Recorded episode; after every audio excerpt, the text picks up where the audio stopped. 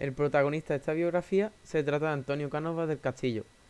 Nace el 8 de febrero de 1828 al sur de España, concretamente en Málaga. Su entorno familiar se podría decir que poseía un carácter ilustrado, ya que su padre era maestro de primera y su madre prima de un importante escritor llamado Serafín Estebanes.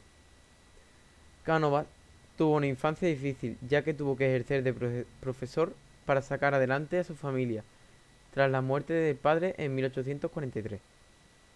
Más tarde, gracias a su tío Serafín, que le proporcionó trabajo en las oficinas de la empresa constructora del ferrocarril, pudo cursar su carrera de filosofía y jurisprudencia a partir del 45. Antonio destacó en el Colegio de Abogados y también en sus actividades literarias.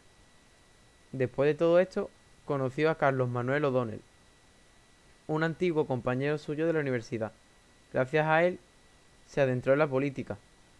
La colaboración de estos dos sirvió para intentar superar la confrontación continua entre los liberales moderados y progresistas al final de la Primera Guerra Carlista.